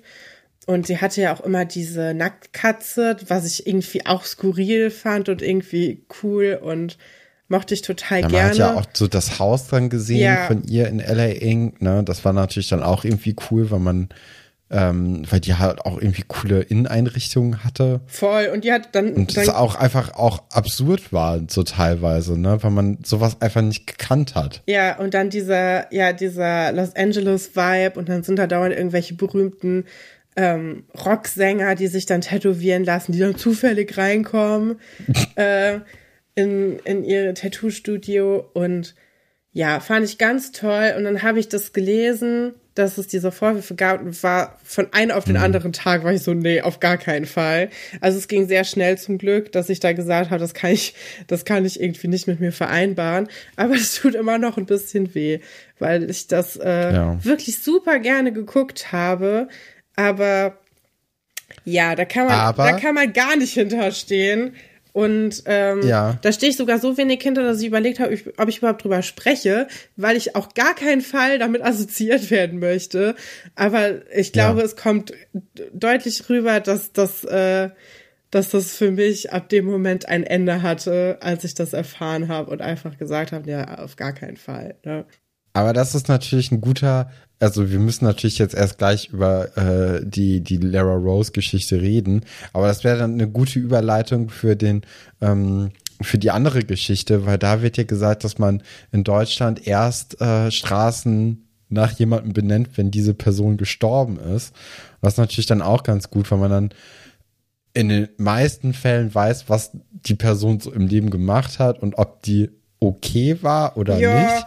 Obwohl ich das sagen ist, muss. Zieht sich jetzt nicht so wirklich durch alle Sachen durch, nee. aber das ist ja so ein bisschen der Sinn davon, dass man eben ähm, so ein bisschen, ja, also, ne, damit man so ein bisschen das Lebenswerk bewerten kann und zu gucken, ob man dem eine Straße widmet oder nicht. Ja, was ich, ich finde das gerade ganz cool. In der Stadt, in der ich gerade wohne, werden sehr viele Straßennamen umbenannt, weil das alles, äh, ja, auch Nazis sind äh, nach denen mhm. die Straßen benannt wurden, irgendwelche ähm, ja Feldherren und ne so ja so Nazis halt und ähm, die werden dann sehr oft einfach mit viel cooleren Personen ähm, ersetzt und das finde ich auf jeden Fall eine gute Sache.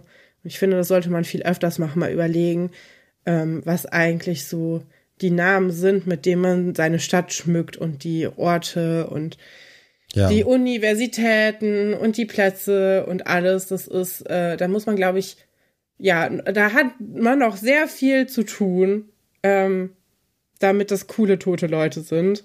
Ja, auf jeden Fall. Äh, ja, das ist nicht so gut ausgegangen, dieses, dieses Fantum. Ich muss aber sagen, dass ich da auch nur, ich mochte die Sendung halt gerne, ne?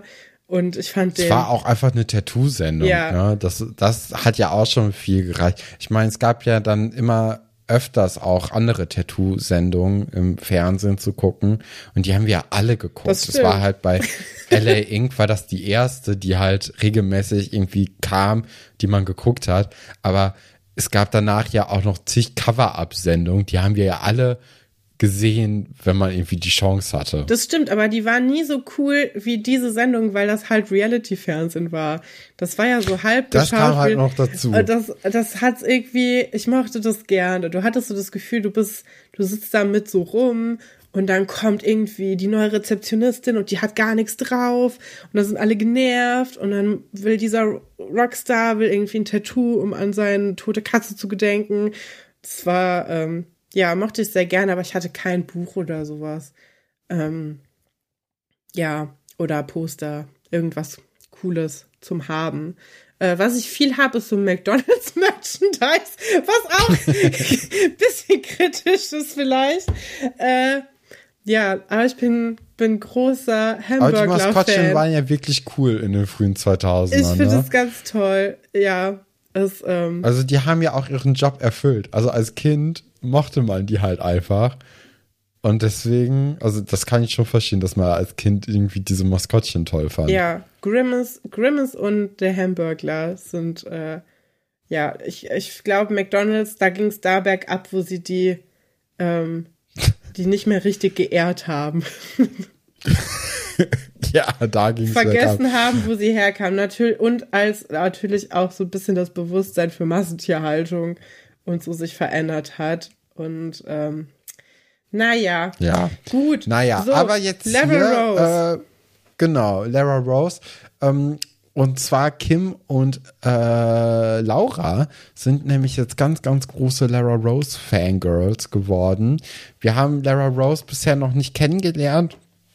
Das ist aber ähm, ja so ein kleines Popsternchen, ne, das am, äh, am Himmel jetzt hier neu erschienen ist. Und ähm, ich habe so ein bisschen überlegt, an wen die so angelehnt sein könnte.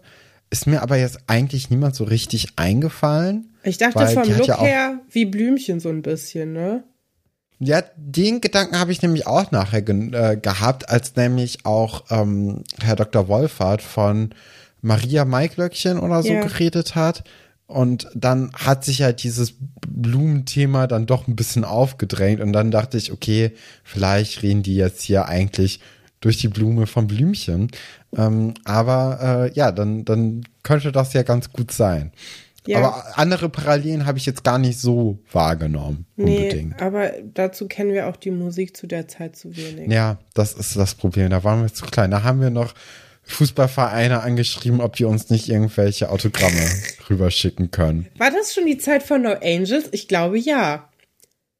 Bestimmt. Ich meine ja. Da war ich auch ein bisschen Fan von. Ich habe das natürlich nicht im Fernsehen sehen dürfen, aber ja. Ähm, ich war, war großer No Angels Fan und ich war auch sehr froh, als die letztens noch mal wieder da waren.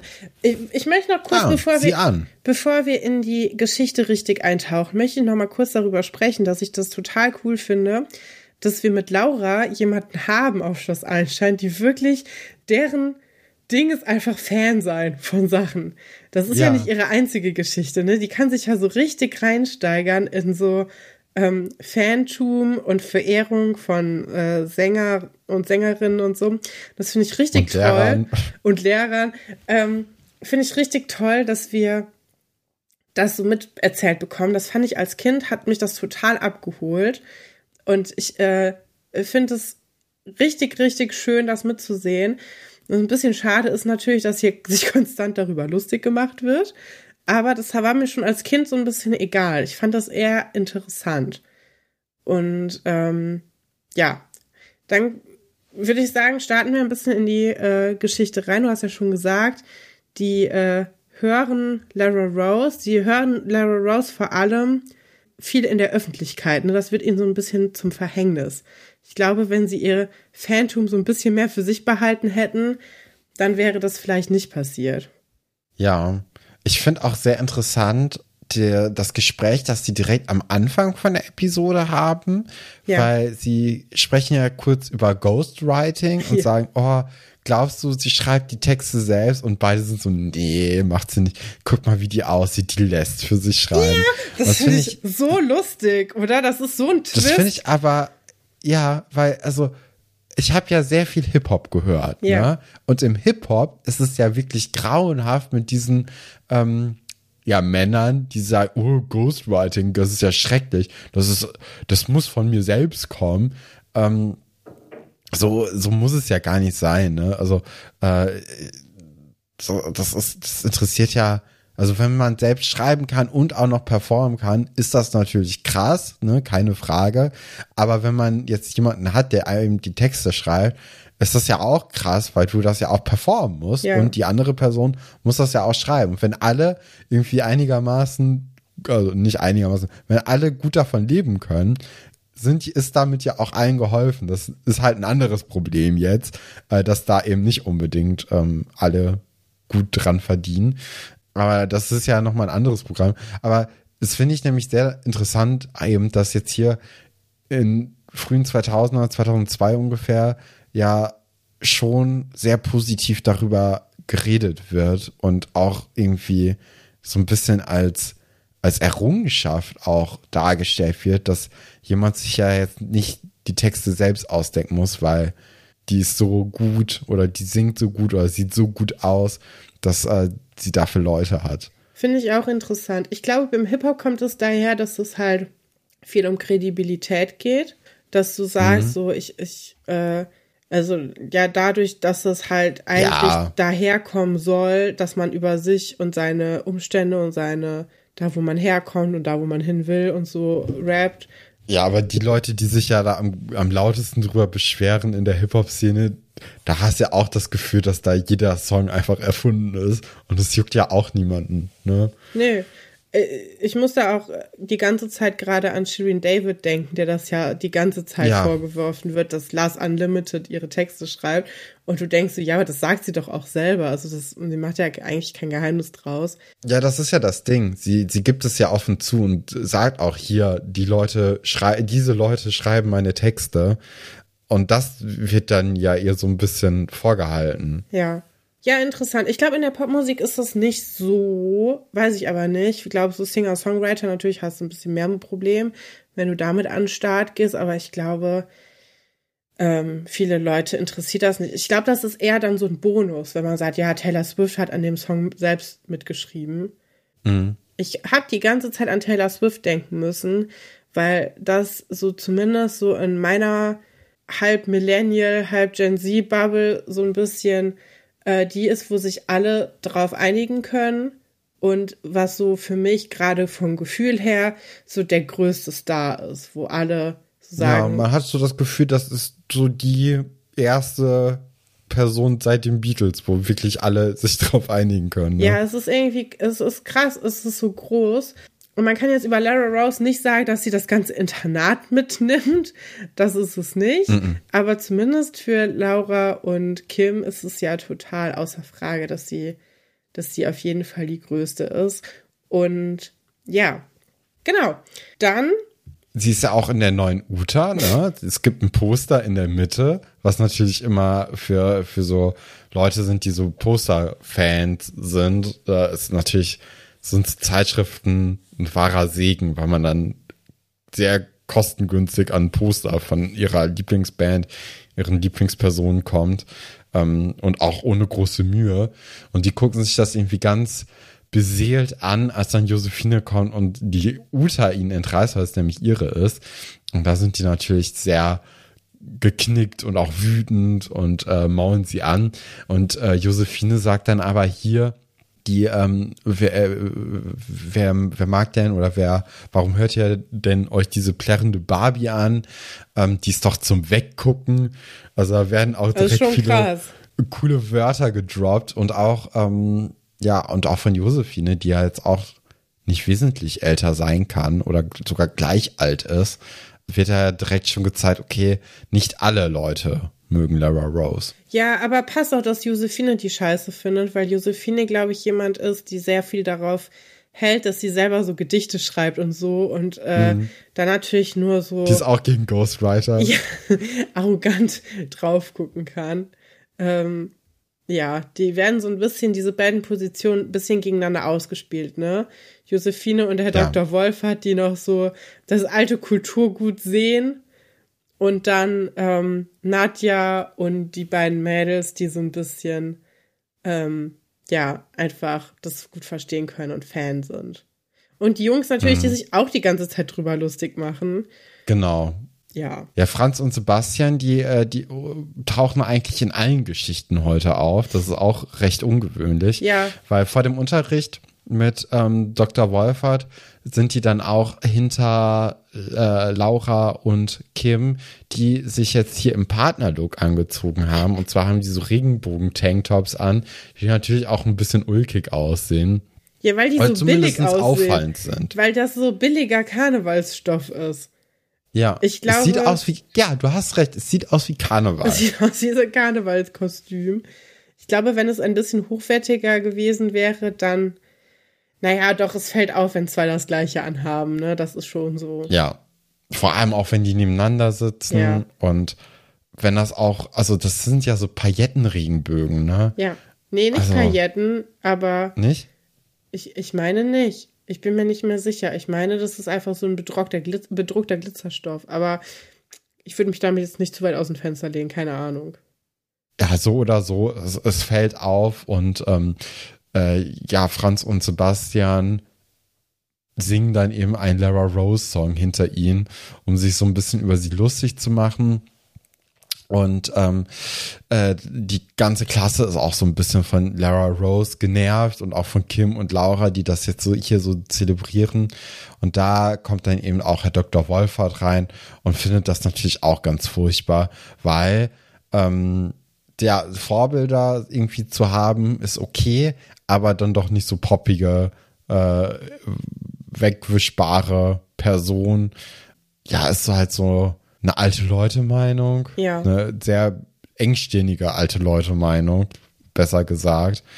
Ähm, und sagt dann auch hier, pff, am Ende macht ihr noch irgendwie so einen Fanverein oder tretet ihr dem bei. Und äh, Kim und Laura haben das eigentlich alles sehr an sich abprallen lassen. Einfach Aber das? als er dann hier von einem Fanclub redet, da sind die auf einmal sehr hellhörig und sagen, ey, das ist eine super Idee und bedanken sich auch bei Dr. Wolfert, der ein bisschen verwirrt ist. Und äh, das ist natürlich eine sehr lustige Szene. Ich sag dir was. Herr Dr. Wolfert hat ja schon heimlich Tic-Tac-Toe gehört. Ich wette mit dir, Herr Dr. Wolfert hört auch heimlich Lara Rose und hasst sich mit jeder Phase seines Körpers selber dafür, dass er es einfach fühlt. Ja. Und, ja. Oder glaubst du, dass er dann die Ghostwriting-Sachen auch irgendwie kritisieren würde? Weil bei Tic-Tac-Toe ist es ja nicht offiziell gewesen, dass die äh, die Texte nicht selbst geschrieben haben. Ja. Oder sie haben sie auch selbst geschrieben. Ich habe keine Ahnung. Ähm, ist auch egal, würde ich einfach mal so sagen. Aber ähm, er könnte ja sagen, hier, Tic-Tac-Toe, die waren Hip-Hop. Aber Lara Rose das ist halt, äh, Ist sie ist nur eine nicht. Interpretin in Anführungszeichen, keine Künstlerin. Ach so, ja, Das natürlich. sind ja alles so, Das so, kann so natürlich sein, so dass, dass Dr. Wolfert die Hip-Hop-Kultur beschützen will. Das ist natürlich, das stand jetzt nicht auf meiner Liste mit Notizen, aber es, äh, es ist natürlich auch möglich. Kann man nicht wissen. Mich nervt immer dieses, ähm, deine Kultur ist, äh, meine Kultur ist mehr wert als deine Kultur in Mhm. jeglicher Hinsicht. Finde ich immer ein bisschen, bisschen wack, aber ähm, dass Herr Dr. Wolfert das jetzt hier vertritt, ist jetzt auch nicht so untypisch und hat mich jetzt gar nicht gewundert. Ähm, Nee. Was mich gewundert hat, ist, dass Nadja ihm daraufhin so ein bisschen die Stirn bietet und sagt so, hey, aber das haben die früher auch schon gesagt. Also genau die gleichen Vorbilder, die sie haben oder die gleichen Sachen, von denen sie Fan sind. Auch das wurde von den alten Generationen belächelt. Ähm, fand ich eigentlich mal wieder einen guten Nadja-Moment von ihr. Ja, das stimmt. Sie wirft dann ja auch Elvis noch in den Hut, was ich auch genial finde, weil das ist ja schon eine sehr eher versteckte Spitze, ne? Weil Elvis ist ja nun mal unwesentlich ähm, älter als Herr Dr. Wolfert. Und das, das sieht man ja auch ihm an, dass er nicht so alt sein kann, dass Elvis irgendwie in seiner Jugend groß war Ja. und damit irgendwie ältere Leute geschockt werden konnten. Ähm, das finde ich ganz, ganz lustig. Und Herr Dr. Wolfert, ähm, der wirft natürlich auch in diesem Gespräch, aber auch schon davor, die Namen immer komplett durcheinander, ne? Um nochmal zu zeigen, okay, er interessiert sich halt wirklich nicht dafür. Jetzt nennt er sie nämlich zum Beispiel Laura Rost. Also das, äh, das hat eh eine ganz, ganz dolle ähm, Wandlung die ganze Zeit drin. Ja, Die mein Mädels- Favorit war ja das mit dem Maiglöckchen. Marie, Marie Maiglöckchen fand ich super. Äh, was ich noch kurz sagen wollte, um einen kleinen Schwank aus dem Leben mit reinzugeben. Ah ja. Herr Dr. Wolfert sagt ja, nennt ja so ein paar Leute, die gute Vorbilder wären, ne? So sagt halt Albert Einstein zum Beispiel und Albert Schweitzer. Und ich wollte kurz damit angeben, dass wir beide letzte Woche an einem Punkt gestanden haben, an dem auch schon mal Albert Einstein stand. Ach, stimmt. Und wir sind, äh, es gibt so ein berühmtes Foto, auf dem Einstein mit ein paar anderen WissenschaftlerInnen sogar, weil Marie Curie ist auch auf dem Foto, auf so einer Treppe sitzt in Brüssel und wir sind einfach diese Treppe abgelaufen, damit wir irgendwie den Punkt mit mitbekommen. Das heißt, wir haben den gleichen Punkt berührt. Ja, Ja, genau. Nur ein paar Jährchen später eben. ja. Ähm, und da, ich finde, das merkt man auch in dieser Folge. Also diese Folge ist so eloquent, so klug, so bissig, Katrin. Ähm, das merkt man richtig. Ach so. Ja. Ja, die Mädels ähm, sind währenddessen im Internet unterwegs, um mal zu gucken, ob es denn schon Fanclubs gibt. Und da guckt man natürlich am besten auf Lara Rose Homepage nach. Und dort sieht man zum Glück auch ein Reiter oder einem Button, wo man äh, zu dem Thema Fanclubs kommt. Und hier steht da nämlich, dass, ähm, dass man sich den Fanclub ganz einfach selbst starten kann. Und äh, dazu bietet sich natürlich auch das Starter-Pack für den Fanclub an, das Lara Rose praktischerweise mit ihrem Management zusammen zusammengestellt hat. Und ähm, die beiden sind eigentlich sofort hooked. Wobei auch hier, das ist vielleicht wichtig für später, ist Laura viel mehr drin als Kim. Ja. Und äh, Kim sagt so, oh, ich habe aber gerade echt wenig Geld und das kostet 20 Euro. Das sind ja 40 Mark. Ne? Also da, da merkt man auch schon, in welcher Zeit man sich so befindet. So wahrscheinlich kurz vor der Euro-Umstellung, vielleicht nach der Euro-Umstellung. Ähm, vielleicht hat man es vorher gedreht, dachte, es kommt nachher raus hat dann schon irgendwie so angefangen. Ähm, und äh, Laura lässt diesen Einwand aber überhaupt nicht gelten und sagt, naja, ich kaufe das jetzt hier. Ähm, und danach wird sich ja auch direkt bei den Kinders bedankt und gesagt, hier, ich liebe euch. Äh, also die Lara Rose auf der Internetseite hat halt so ein MP3 eingesprochen und äh, das wird dann abgespielt nach Abschluss des Kaufs. Und ähm, Kim und Laura sind davon auch direkt sehr beseelt und sagen, oh, sie liebt uns. Also die, die hat's richtig erwischt, ne? Ja, das ist natürlich nichts gegen gratis Autogrammkarten vom FC Bayern. Nee, vor allem, weil wir auch nie Bayern-Fans waren. Das ist nee, vielleicht auch nochmal. Muss man vielleicht auch wichtig. betonen. Ja. Ähm, also da war Schalke dann doch sympathischer. Wir haben da einfach abgegriffen, was ging. Das war einfach die Sache. Ja, du ja. wusstest, es gibt's gratis. Wir müssen dir einfach nur einen lieben Brief schreiben und dann kriegen wir so eine ja. Nachricht zurück. Das Ding war natürlich auch, wenn man, wenn man die Autogrammkarten bekommen hat, hat man die natürlich auch immer gegen das Licht gehalten, um zu gucken, ob das ein originales Autogramm war oder ob das einfach nur gedruckt war. Ja. Ja, aber ansonsten, man hat das genauso sein Glück versucht, wie äh, ans Kika-Baumhaus einfach einen Brief zu schicken. Mhm. Ähm, der ist nicht veröffentlicht worden, mein Kika-Brief. Aber dafür hat man dann coole nee. Sticker bekommen und so. Also falls ihr kleine Kinder habt, äh, die gerne malen, das lohnt sich eigentlich immer. Selbst wenn es nicht gezeigt wird, man kriegt auf jeden Fall Sendung mit der Maus-Sticker. Und damals gab es auch so Captain Blaubeer-Poster und so. Das war voll cool. Also da hat man sich drüber gefreut, dass man so vom Fernsehen ein Päckchen bekommen hat. Das war schon nicht schlecht. Ja, oder auch wenn, wenn ihr Kinder habt, die irgendwie Fußball mögen, da könnt ihr ja auch mit denen zusammen in irgendwelche Vereine schreiben und so Autogrammkarten abgreifen. Äh, die haben ja auch alle Pressestellungen, äh, Pressestellen und PR-Zeugs. Ich glaube, das machen die immer noch. Könnte ja. ich mir gut vorstellen. Vor allem, wenn man so einen handschriftlichen Brief schreibt und nicht so eine Mail oder eine Instagram-DM, dann ist das, glaube ich, auch noch mal ein bisschen eher vom Erfolg gekrönt. Stefan, das eigentlich ja ist das, ist das nächste, was man machen kann, an so Firmen schreiben, dass man heiratet und die dann zur Hochzeit einladen und dann hoffen, dass sie einem was zurückschicken. Das ist ja eigentlich ja. nur die nächste Station in unserem schon früh begonnenen Karriere als Schmarotzer. ja, ich weiß nicht. Ich, ich finde, da sind noch Level dazwischen, aber ja. Ich würde das, das sehr gerne machen. Meinst du, das interessiert jemanden, ob ich dann tatsächlich heirate oder nicht? Das wäre ein bisschen blöd. Ach, weiß ich nicht. Aber stell mal vor, dann, dann sagen die zu und kommen. Ja, der wird gelaufen. Das ist schlecht. Aber ansonsten. Ja. Ja, gut. Ah, und sonst ist es eine Möglichkeit. Ähm, das Fanpaket ist dann aber anscheinend angekommen, weil am nächsten Morgen kleben die sich die Nägel an, beziehungsweise beide kleben sich einen Nagel an, an den kleinen Finger. Und ähm, Kim sagt auch, ey, aber das war schon sauteuer, ne? Also puh, weiß ich jetzt nicht. Und ähm, die sind dann aber trotzdem hin und weg und sie äh, streifen sich dann auch mit diesem Finger durch die Haare, weil sie gucken, ob der als Kamm auch taugt, weil das natürlich so ein längerer Nagel ist, den man jetzt so als Kind ja, ja nicht so hat. So ein Acrylnagel halt, ne, den man so anklebt. Ja. Hatte ich letztens auch zum ersten Mal drauf für die Hochzeit von meiner Freundin. Und ähm, die haben die ganze Zeit gehalten. Ich habe die schon am Tag vorher dran gemacht. Die haben die ganze Zeit gehalten und dann zwei Minuten vor, vor dem Tempel sind die abgefallen. Das war oh richtig peinlich. Und dann hatte ich einen Daumennagel weniger und musste die ganze Zeit auf den Fotos gucken, mhm. dass man den nicht sieht. Ja, das ist sehr tragisch, sehr bitter. Ja, aber ich finde die ganz toll. So künstliche Fingernägel, also wenn ich ähm, bald mal mehr Geld habe, dann will ich auch auf jeden Fall richtige künstliche Fingernägel, weil ich fand, es war ein sehr machtvolles Gefühl.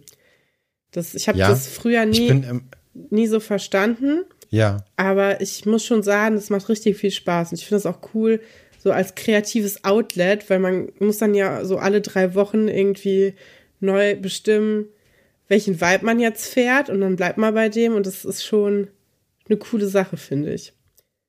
Hm. Ja, ich habe immer gedacht, ey, das ist doch so unpraktisch. So alles, was normalerweise so einfach ist, wird dadurch so erschwert. Man muss sich irgendwie angewöhnen, ähm, auf dem Handy neu zu tippen. Tastaturen muss man auch viel, ähm, viel flacher alles jetzt machen.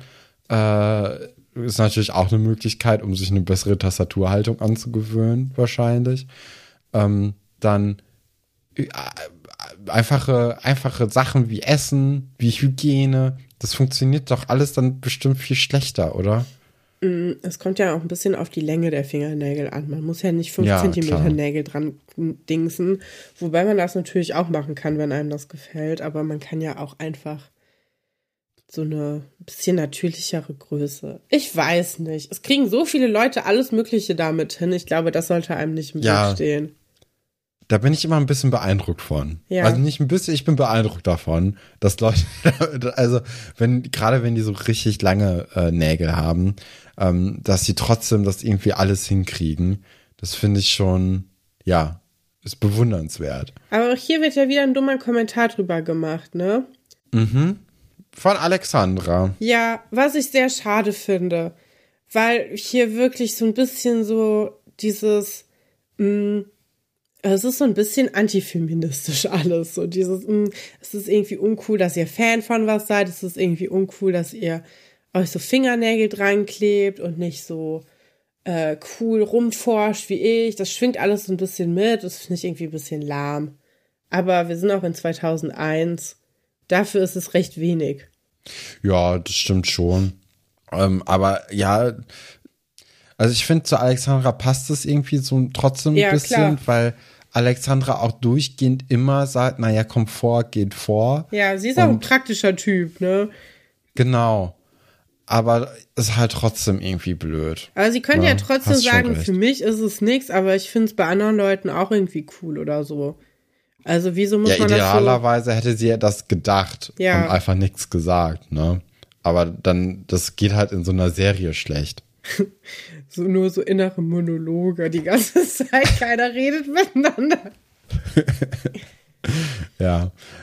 Kim und Laura sind dann in der Schülerbar und üben eine Choreografie zu dem neuen Lara Rose Song.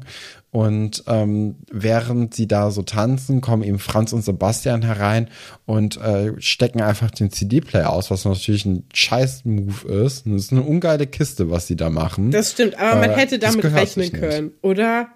ja. Dafür haben die doch ihre ja, Zimmer. auch Wieso? dafür oder ist ja eher der Probenraum, ne? Ja, so ein bisschen, hm, da haben sie sich so ein bisschen ihr Problem selber gemacht. Ja, ähm, und dann äh, singen die Jungen aber einen Song, während die Mädels die CD lauter stellen und Herr Pasulke möchte eigentlich nur an die Heizung. Und aus Protest singt einfach auch Herr Pasulke mit und dann verstummen irgendwie alle und Herr Pasulke singt alleine äh, mein kleiner grüner Kaktus. Und alle sind dann so, hihi, Herr Pasulke singt mein äh, kleiner grüner Kaktus. Und äh, dann kann auch Herr Pasulke an die Heizung ran. Und ähm, im Endeffekt äh, oder in der, in der letzten Szene von dieser Geschichte für heute ähm, haben sie dann nochmal selbst eine Ute aufgetrieben, können dieses Poster endlich herauslösen und äh, sehen jetzt, dass Lara Rose eine Rose tätowiert hat am Oberarm. Und äh, da sind vor allem, ist vor allem Laura großer Fan von. Kim hat so ein bisschen Muffensausen, weißt du, natürlich auch für immer, ne? Und für immer so ein Tattoo haben, puh, das ist natürlich eine große Verantwortung, was man sich da dann tätowieren lässt und alles. Äh, aber Laura ist einfach Feuer und Flamme dafür. Deswegen kann sie sogar auch Kim so ein bisschen überzeugen. Und das ist jetzt anscheinend der Plan, ein ganz echtes Tattoo zu zu haben, zu machen. Ja, finde ich ganz toll, dass das jetzt die weitere Geschichte ist. Es ist sehr schnell eskaliert. Ja. Es ist so von 0 auf 100 in einer cool. Folge. Weißt du, wir brauchen für die Pasulke Namenstag-Story drei Folgen. Aber Laura Marwege weiß einfach nach, nach fünf Minuten, ich möchte hier so ein Rosentattoo, obwohl ich erst zwölf bin. Aber es passt auch irgendwie sehr zu Laura. Ich finde, bei Kim ist es sehr aus dem Nichts, weil Kim findet eigentlich alles scheiße. Stimmt. Also, vielleicht ist da so ein kleiner, hm, ne? Vielleicht hinkt die Story da ein wenig, aber Laura ist ja, vielleicht ist das der Einfluss von Laura. Die Story hinkt übrigens auch ein bisschen an der Stelle, äh, an der Laura genauso gut tanzt wie Kim. Weil die, Ach ja, dieses ähm, Videoclip-Dance ist jetzt nicht besonders schwierig im Vergleich vor allem zu klassischem Ballett und eigentlich sollte sie das drauf haben. Hat sie aber nicht so richtig. Was auch okay ist, aber das äh, hätte man vielleicht heutzutage noch mal ein bisschen anders gefilmt. Ja. Weißt du, wie man so Aufkleber-Tattoos realistischer aussehen lassen kann? Nee, erzähl. Das ist der gleiche Trick, den man auch machen kann, um ähm, Kunsthaarperücken echter aussehen zu lassen, nämlich einfach mit Puder drüber gehen und das abmattieren, oh. damit es nicht mehr so glänzt, weil das Hauptding von diesen Klebetattoos ist ja, dass du siehst, dass sie glänzen ja und dass es unecht aussieht. Aber wenn jemand in einem Film oder so ein Tattoo hat, dann ist das ja auch nicht so, dass das, äh, dass das echt gestochen wird. Und ähm, da kann man das auf jeden Fall abpudern. Da gibt es aber noch andere Möglichkeiten. Es gibt auch so Tattoos, die malst du dir drauf und die ziehen dann so ein bisschen in die Haut ein. Das geht auch. Aber wenn man einfach nur. Ja, so meine, meine intuitive äh, Gedankenkette war, naja, bestimmt Haarspray und dann, ach, Klarlack, Matter Klarlack. ja, und dann. Aber da ist vielleicht Puder ein bisschen hautfreundlicher. Und dann vielleicht, ja, vor allem, weil Haarlack und, äh, also Haarspray und äh, Klarlack das ja beides noch glänzender macht. Aber ähm, hm. wenn man dann da drüber. Ja, wobei es gibt halt, wie gesagt, matten Klarlack, ne? Ja, das stimmt. Ja, probier das mal bitte nicht aus bis nächste Woche. nee. Wir haben ja auch noch eine kleine Geschichte, wobei ich jetzt mal mich weit aus dem Fenster lehne und sage, die wird sehr schnell erzählt werden. Da braucht es jetzt nicht großartige ja. Analysen für. Denn hier wird schon wieder eine Geschichte aus dem Hut gezaubert, die so ein bisschen zweifelhaft ist, weil sie wirklich sehr egal ist. Und die Lara Rose Geschichte ist ja auch ein bisschen egal, muss man ja auch schon sagen. Die ist ja auch Aber schon, die bietet wenigstens ja, etwas, ne? Also Lara Rose bietet Phantom, sie bietet Tattoos und das ist ja wirklich zwei Dinge voraus als jetzt hier diese Pasulke Heinz August Geschichte. Weil, also am Anfang, ich fand den Anfang eigentlich am interessantesten, weil ähm, äh, hier Dingsbumsens, ähm, wer sind das denn? Das ist Anina Abstein, Luisa. Und es ist äh, äh, Elisabeth, genau, Elisabeth. Ähm, Luisa hilft nämlich Elisabeth dabei, irgendwie Wunschzettel in ihren Kalender einzutragen. Und äh, da kann man zum Beispiel erfahren, dass Louis-Pold 48 alt, äh, Jahre alt wird und sich Schnupftabak wünscht. Ah, ja. Und ähm, Hätte dann ich mir ist auch zum Beispiel sollen. Carola. Ja, das wäre ein gutes Geschenk gewesen, ne? Ja. Carola wird zum Beispiel 70 da wissen wir nicht, was sie sich wünscht, ähm, weil da nämlich Alexander vorbeikommt und sie fragt nämlich die Kinders, was denn morgen wohl für ein verrückter Tag sei. Und dann kommen jetzt auch ganz, ganz viele dumme Antworten, bis sie dann sagen, ich habe keinen Schimmer. Und Alexandra sagt, naja, Herr Pasulka hat doch morgen Namenstag. Juhu. Und dann sagt aber auch Alexandra, weil die anderen halt nicht so richtig raffen, ähm, Mann, seid ihr schwer von KP? Ist halt so Jugendsprache, die man jetzt nicht mehr so richtig entziffern kann. Ja. Also ich habe ich hab dreimal zurückgespult und gedacht, was sagt sie da? Und dann, nee, sie sagt KP. Kennst, hast du es noch nie gehört? Was ist das denn? Ja, wie Kapisch. so, rafft ihr es nicht? Seid ihr schwer vom Begriff? Seid ihr schwer von KP? Kap von Kapieren. Ah, okay. Ja, jetzt habe ich es verstanden. Ja, schwer von KP sein. Das ist natürlich äh, smart. Klug, Ja. klug. Ja, ich bin schwer von KP anscheinend. ja, und dann äh, kommt halt nämlich heraus, dass nämlich morgen nicht äh, irgendwie der Namenstag von Heinz ist, sondern von August. Und das ist ja wirklich Hanebüchen wie sonst was. Und dann sagt sie nämlich, naja, ich habe halt irgendwann herausgefunden, dass Heinz Heinz August eigentlich heißt, weil sie auf dem Brief das gelesen hat. Und deswegen ist das natürlich jetzt hier verrückt und die Kinder sagen, oh, das ist aber wirklich verrückt, dann lass ihm doch auch etwas Verrücktes ähm, zu seinem Namenstag schenken. Ja. Ähm, ist echt sehr an den Haaren herbeigezogen dafür, dass man das auch irgendwie anders vom machen könnte. Man könnte auch einfach sagen, ey, wir möchten jetzt Herrn Pasulke was schenken, weil der ist immer toll. Fertig. Ja, oder einfach mit Heinz, oder? Ja. Also Heinrich. Nicht noch diese August-Geschichte. Der Name Heinrich hat ja bestimmt auch einen Namenstag. Ähm, mhm. Du kennst ja deinen Namenstag. Das ist ja der einzige Namenstag, der in unserer Familie gefeiert wird. Wir kommen aus einer Familie, in der traditionell auf der einen Familienseite eher Namenstag als Geburtstag gefeiert wurde. Also ein großes Ding. Und ich kenne auch viele Leute tatsächlich noch, die Namenstag gefeiert haben. Das sind dann, die sind dann eher so dollgläubig, also natürlich, warum sollst ja. du sonst feiern? Weil man ja immer den Tag der heiligen Person, äh, von der der Name kommt, feiert. Und deiner ist immer in den Weihnachtsferien. Und deswegen waren wir dann immer bei der Oma, die da Wert drauf legt. Und da hast du immer was bekommen, war ich immer sehr neidisch, weil ich habe nie was gekriegt. Und dabei habe ich ja, ja sogar zwei Namenstage, denn äh, es gibt zwei Katharinas. Kann man sich aussuchen. Vielleicht deswegen. Eine im Frühling, eine im äh, Winter. Ich bin aber nach der im Winter benannt. Und das ist ähm, traditionellerweise der Tag, an dem man beginnt, Plätzchen zu backen im, im Christentum. Der Tag hm. der heiligen Katharina. Ja, das ist irgendwann im November. Weißt Ende du, welcher November. Tag das ist?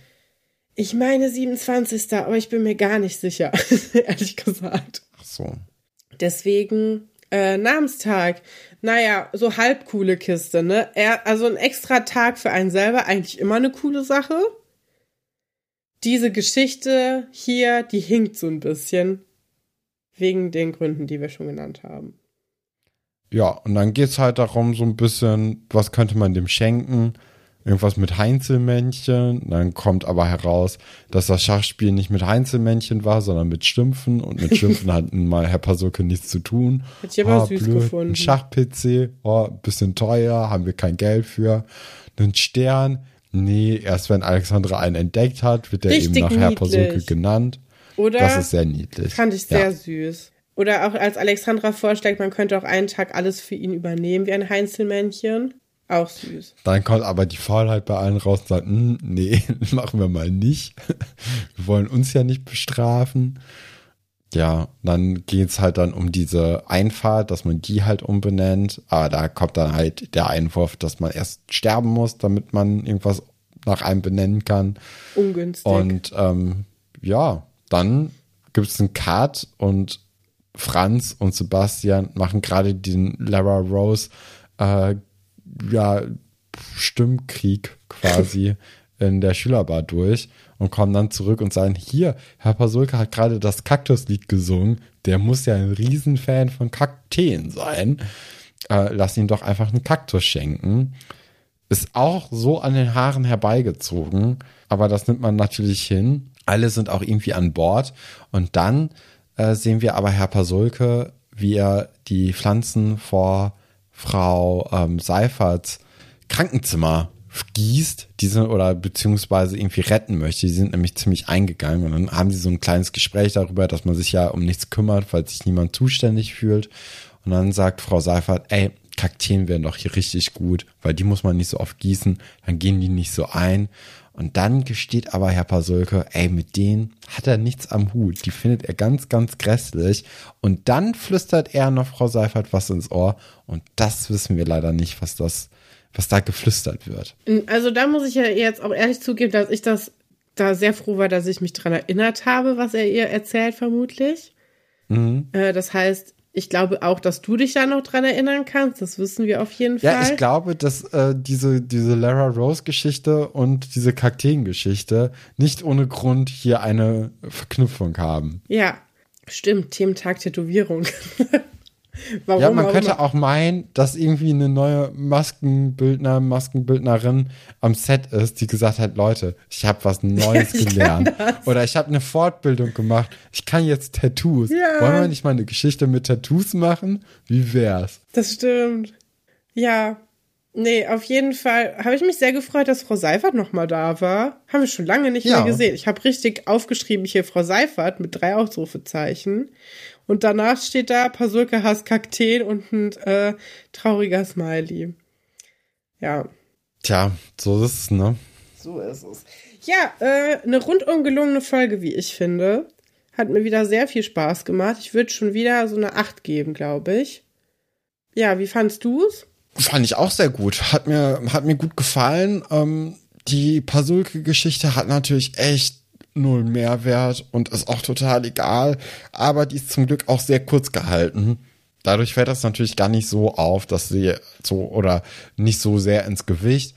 Und deswegen würde ich auch mit einer, mit einer 8, glaube ich, ist eine gute Bewertung. Die würde ich auch hier mitnehmen, weil man natürlich auch bei Lara Rose weiß, was man bekommt. Ne? Also die Lara Rose Geschichte ist jetzt an sich nicht gut, aber man weiß, wo sie halt drauf abzielt.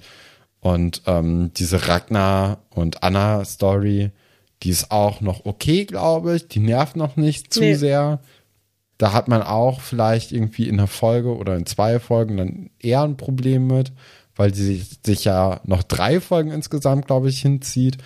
Das ist dann vielleicht ein bisschen viel, aber Ja. ähm, ja. Das stimmt, aber weil da so absurde Sachen passieren und weil gleichzeitig dieser, äh, dieser Schulverweis, dann Frau Dellings Ausstieg und die Liebesgeschichte mit Philipp. Was? Wie kann das denn passieren? und diese Ernie und Bert Cringe-Sache im Raum steht, Ja. ähm, finde ich, dass da genug Abwechslung drin ist, so dass da diese typische Langweile, die wir ja oft bei diesen längeren ähm, Geschichten haben, nicht so richtig aufkommt. Und es interessiert mich irgendwie einfach. ja. Ist ja nicht sehr genau. objektiv, unsere Einschätzung immer. Genau. Ähm, dann würde ich sagen, ähm, das war's heute. Nächste Woche gibt's vielleicht Zitate wieder. Ja, definitiv. Wir haben auch auf jeden Fall wieder welche, aber ich bin einfach. Wir haben auch welche müde. zugeschickt, ja. Aber gerade, wie wir am Anfang der Folge gesagt haben, ähm, ist ja eben das Ende des Semesters und da wird noch mal ein bisschen gewerkelt hier. Äh, deswegen, nächste Woche gibt's dann wieder Zitate, gibt's vielleicht auch noch mal ein paar äh, Sätze, die man öfters in Schloss Einstein irgendwie wiederkehrend findet. Ja. Und das wird wie immer großartig und auch diese Folge war ja auch großartig und deswegen solltet ihr uns auf jeden Fall bei Spotify und iTunes fünf Sterne bewerten und auch bei anderen Podcast-Hosts oder Anbietern, ähm, wo ihr Podcast hört und wo man bewerten kann. Und ähm, ja, dementsprechend wünschen wir euch eine wunderbare Woche. Wir sehen uns wieder, weil die Welt sich dreht. Hassa. Hossa.